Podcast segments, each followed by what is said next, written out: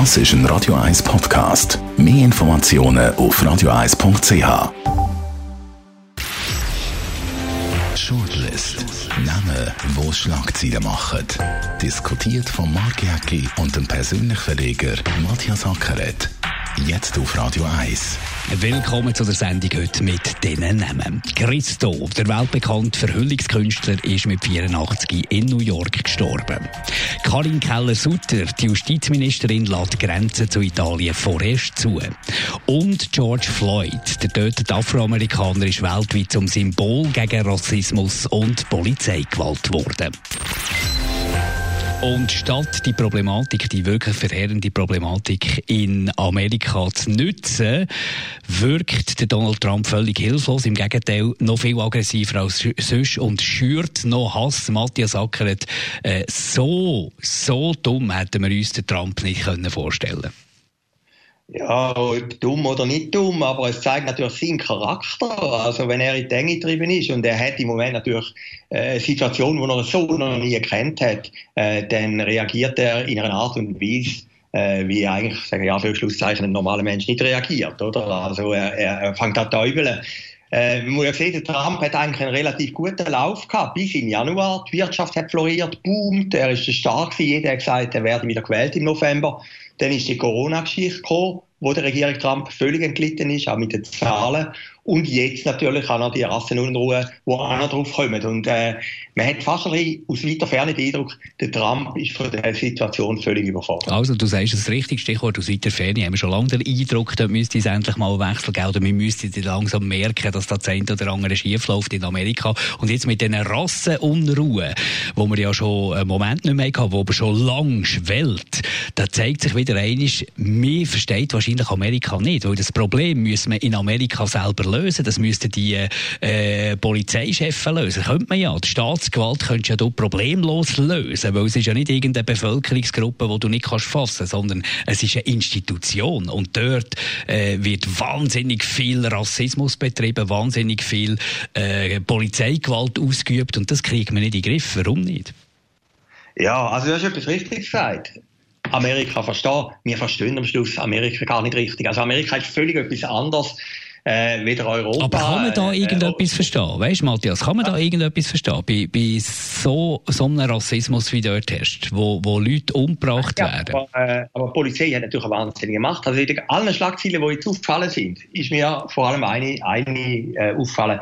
Das war, dass Polizisten überlaufen zu den Demonstranten. Das ist doch wirklich ungewöhnlich. Das ist ein also, starkes Zeichen. Ja. ja, das ist ein Zeichen, dass die ganze Staatshierarchie am Bröckeln ist, oder? Und das ist eigentlich das Erschreckendste, oder muss das Erschreckendste sein für den Trump, oder? Dass er eigentlich nicht mehr mehr, äh, das hinten dran, wo ihn sollte stützen, auf das kann oder? Und das zeigt schon, dass da etwas bröckelt, dass vielleicht sogar könnte bürgerkriegsähnliche Zustände geben. Also, das ist etwas Neues in der ganzen Geschichte. Aber was ist das Interesse vom Trump da dahinter? Ich meine, mit dem, er merkt ja selber auch, mit dem äh, macht er Gewalt nicht kleiner und löst vor allem das Problem nicht. Und das wäre ja eine Chance, er als Narzisst wenigstens zu sagen, okay, das habe ich hergebracht, das habe ich probiert, das habe ich, das habe ich vorwärts gemacht. Er könnte sogar noch sagen, meine Vorgänger haben das nicht geschafft, ich habe es geschafft. Aber das Gegenteil ist der Fall. Er stürzt das Land noch viel mehr in ein Chaos.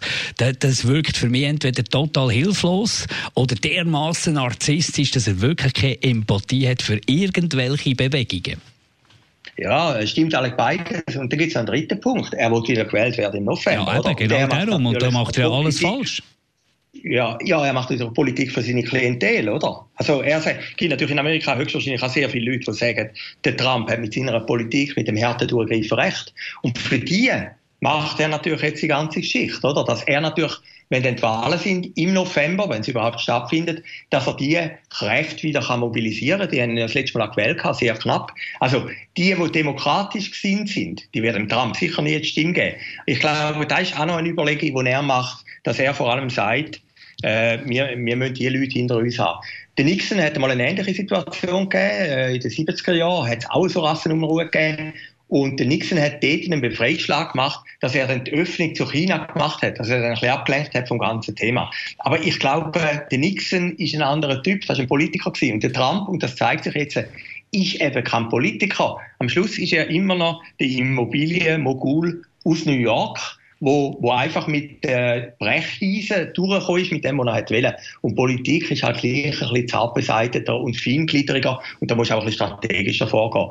Ja, in dieser Geschichte zeigen sich jetzt die negativen Eigenschaften von Trump und äh, wenn man es einfach historisch ein bisschen anschaut, bis im Januar hat er einen unheimlich guten Lauf gehabt, die Wirtschaft hat boomt, niemand hat gewusst warum, alle haben schon gesagt, also seine Gegner, jetzt wird er wieder gewählt und dann ist zum ersten Corona gekommen und jetzt eben noch das. Und das zeigt eben, wie wenig dass der Präsident Einfluss hat auf die Wirtschaft. Das sind ja Wellenbewegungen, die Wirtschaft. Logisch, muss ein paar Sachen richtig machen. Und da haben wir auch schon mehrmals äh, von Experten gehört bei uns auf Radio 1. Er hat nicht alles falsch gemacht in diesem Bezug wirtschaftlich. Dann kommt die Corona-Krise, dann merkst du, wie machtlos das er ist. Die ganze Welt ist machtlos. Aber der Wirtschaftsprofi, der, der Dealmaker, wie er sich immer darstellt, ist eben dort auch machtlos. Und jetzt kommt noch die, kommen noch die Rassenunruhe dazu also das wird wahnsinnig, äh, wäre das eine Überraschung, wenn er wiedergewählt würde.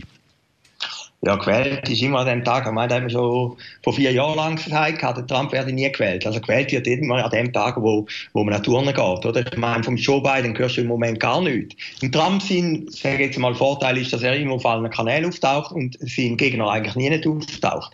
Also, ich würde noch nicht sagen, die Wahl ist entschieden. Aber mittlerweile glaube ich auch, ich habe es ja schon mal gesagt in dieser Sendung, höchstwahrscheinlich wird Joe Biden gewählt. Und ich glaube, das, was du vorher erwähnt hast, die Polizisten, die überlaufen, die plötzlich wirklich ihre Montur abziehen und sagen, jetzt machen wir da hier keine Demonstration, sondern jetzt machen wir einen Marsch, äh, alle zusammen miteinander unter Jubel der Demonstrantinnen und Demonstranten. Ich glaube, das ist wahrscheinlich das stärkste Zeichen am Ganzen. Äh, mal, mal abgesehen von dieser weltweiten Solidarität. Ja, man muss sich das mal vorstellen. Du bist Polizist, du bist drillt auf das, du bist in der ganzen äh, Wulche vom polizistischen Denken. Und dann überspringst du die Klinge und sagst, ich gehe zu den anderen über. Zuerst musst du den Kollegen erklären, warum das du das machst. Und der Kollege kommt dann auch mit und der eine sagt vielleicht, du spinnst und weiß Gott was. Dass du diesen Schritt machst, das ist doch wahnsinnig viel, oder? Und das muss ja eigentlich einem Regierungschef zu denken geben, wenn die Leute, auf die er sich eigentlich könnte oder glaubt, können vertrauen, wenn die Zeiten wechseln. Und, und das finde ich ein Signal, wo für den Trump wirklich gefährlich ist. Nicht, dass jetzt Leute protestieren und sagen, dass es äh, Demonstrationen gibt, sondern dass Polizeigewalt plötzlich Zeiten wechselt. Das ist wirklich erheblich. Gehen wir weg von Amerika, kommen wir zurück in die Schweiz. Karin Keller-Sutter, unsere Justizministerin, die ist im Moment äh, unterwegs, ist äh, auf Wien geflogen, hat dort ihren Amtskollegen getroffen. Da geht es um Grenzöffnungen, aber gegenüber Italien bleibt sie hart. Da soll vorerst Grenzen noch nicht aufgehen. Italien hat sie im Gegenzug aufgemacht. Ist es richtig, dass man da hart bleibt? Ja, da finde ich jetzt schon. Ich meine, jetzt haben wir in der Schweiz die Corona-Geschichte mehr oder weniger im Griff, oder? Also, es könnte noch eine zweite Welle geben. Oder auch nicht, aber man hat das Gefühl, man, hat, man ist irgendwie noch gut davor auf der Gesundheitsseite. Und Italien ist halt ein Herd, oder? Und, aber warum äh, macht Italien auf? Okay, logisch, die haben den Tourismus jetzt langsam im Hinterkopf. Die, die sind auf den Tourismus angewiesen, die wollen Grenzen wieder aufmachen, die wollen, dass der Tourismus kommt. Aber irgendwie hat man die Italiener müssen überzeugen, dass es vielleicht noch ein bisschen früh ist. Ja gut, aber die werden natürlich jetzt auch, der, der, der Präsident muss ja zeigen seinen Leuten, wir, wir holen wieder Touristen ins Land ein, oder? Ich meine, dort ist natürlich viel Mit der Gefahr natürlich, dass es äh, sofort eine zweite Welle gibt, Matthias. Mit der Gefahr, dass es eine zweite Welle gibt. Dort habe ich einfach manchmal auch, äh, ich meine, logisch, die wirtschaftlichen Sachen, die muss man hochgewichten, da hast du absolut recht. Aber wenn man die Zahlen noch nicht im Griff hat, wie das Italien jetzt im Moment noch nicht hat, logisch, auch die Zahlen dort gehen zurück, aber man ist noch weit weg von guten Zahlen oder akzeptablen Zahlen, dass man dann den Tourismus hineinlockt und so eine zweite zweite Welle provoziert. Also ich bin dort auch bei der Karin Keller-Sutter, Grenzen noch zulassen. Ja, und Italien, aber du musst ja sehen, es geht in das drei Monate, oder? Und Italien hat ja eigentlich den Notstand gehabt. Du hast ja eigentlich das Haus gar nicht mehr dürfen verlassen. In der Schweiz haben wir ja paradiesische Zustände gehabt, auch während dem Lockdown. Weil wir natürlich auch haben profitiert von den Fehlern von Italien, oder? Genau, aber, aber in Italien ist ein Knall her. Da hast du eine Stunde raus und, und wenn du nicht echt schön ausweisen warum du rausgegangen bist, hast du einen riesen Bus bekommen.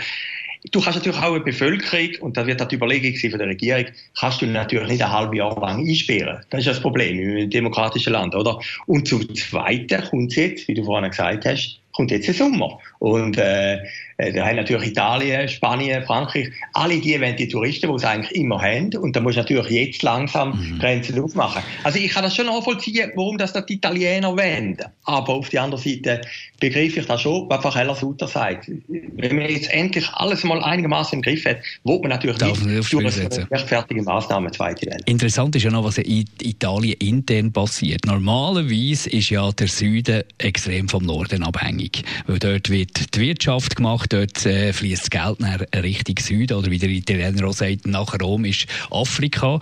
Äh, ganz böse Ausdrücke, die man da gehört. Und jetzt ist es ja ein bisschen umgekehrt. Der Süden will die Leute vom Norden nicht der. Der Süden ist weniger betroffen als der Norden. Das ist ja noch intern in Italien auch noch eine interessante Situation, die da entsteht. Ja, Corona stellt alles auf den Kopf. Also alles, was vorne vor dem Februar noch gut war, ist plötzlich anders. Und, und, das ist in Italien auch. Also das Gewicht innerhalb des Landes hat sich natürlich geändert. Äh, ich meine, die Region Mailand, Bergamo ist natürlich der Motor gewesen, hat Italien zum Brummen gebracht und jetzt ist das völlig lahmgelegt, oder? Das gibt natürlich auch innerhalb von einer Gesellschaft gibt das völlig neue Konstellationen und das sehen wir jetzt in Italien. Aber dass die südlichen Länder natürlich langsam wieder Touristen, ich meine, wir dürfen nicht vergessen, wir haben jetzt Anfang Juni, oder? Und im Juli fangen die Sommerferien an. Dass die die Touristen, wenn die bringen, das ist nachvollziehbar. Aber das Risiko ist immer, immer noch sehr groß. Oder? Und auch wenn du in der Schweiz bist, äh, du laufst durch Zürich durch, du laufst das Niederdorf durch, die meisten Leute haben ja irgendwie wie vergessen, dass es mal Corona ja, Vergessen wahrscheinlich nicht, vergessen wahrscheinlich nicht, aber du, du hast genug, du hast genug. Ja, bist im Sommer rein und weiss Gott was, oder? Und, und, und das ist eigentlich das Gefährliche an dieser Pandemie. Und äh, Psychologen haben ja gesagt, haben wir auch darüber berichtet, auf Radio 1, das Bedürfnis nach sozialen Kontakt und auch grossen sozialen Kontakt mit Massenansammlungen ist grösser als die Angst vor gesundheitlichen Schäden. Das ist einfach in uns verankert. Gehen wir noch zum Christo. Ja, es ist auch interessant, wenn du das Restaurant anschaust, wie das gehandhabt wird. Es gibt Restaurants, die sehr konsequent sind, wo das Personal Masken hat und andere Restaurants, wo es ist wie normale Zeiten. Also äh, jeder geht mit dieser Geschichte ein bisschen anders um. Aber jetzt wollte ich den Teppich ausrollen zu deinem Gebiet. Der Christo, der weltbekannte Verhüllungskünstler, ist mit 84 in New York gestorben. Schon zu Lebzeiten hast du immer von dem Christo vorgeschwärmt. Das ist, ich glaube, irgendeiner der ganz grossen Götter von dir.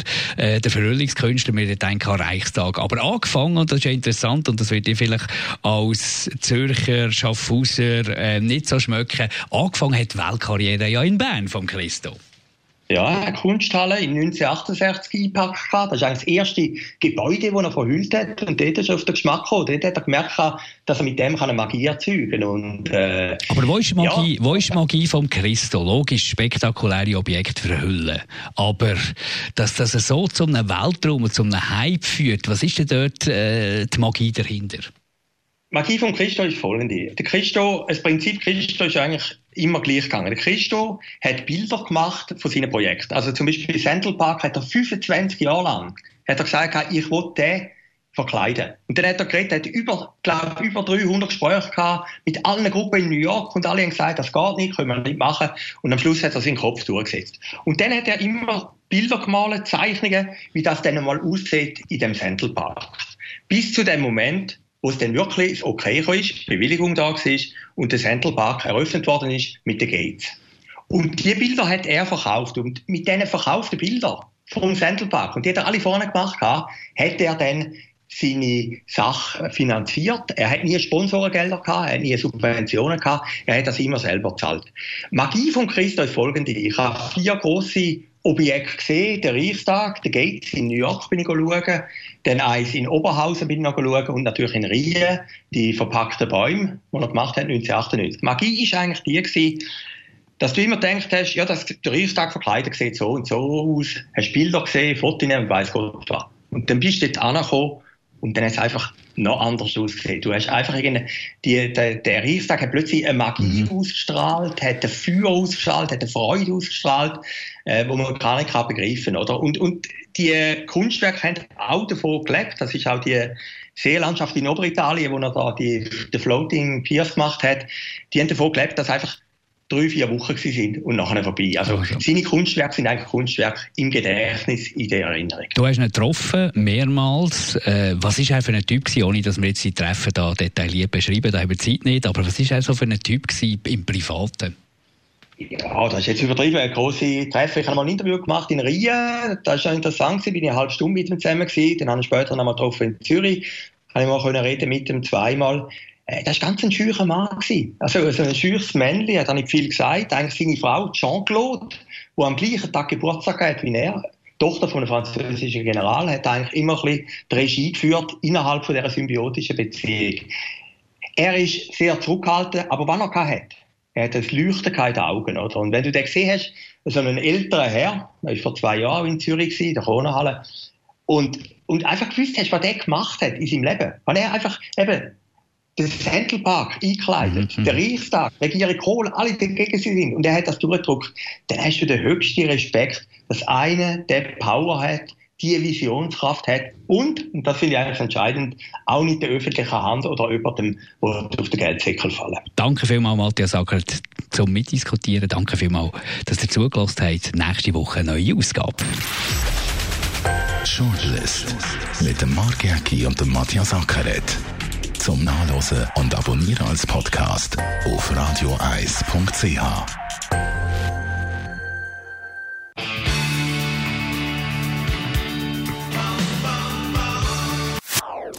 Das ist ein Radio 1 Podcast. Mehr Informationen auf radioeis.ch.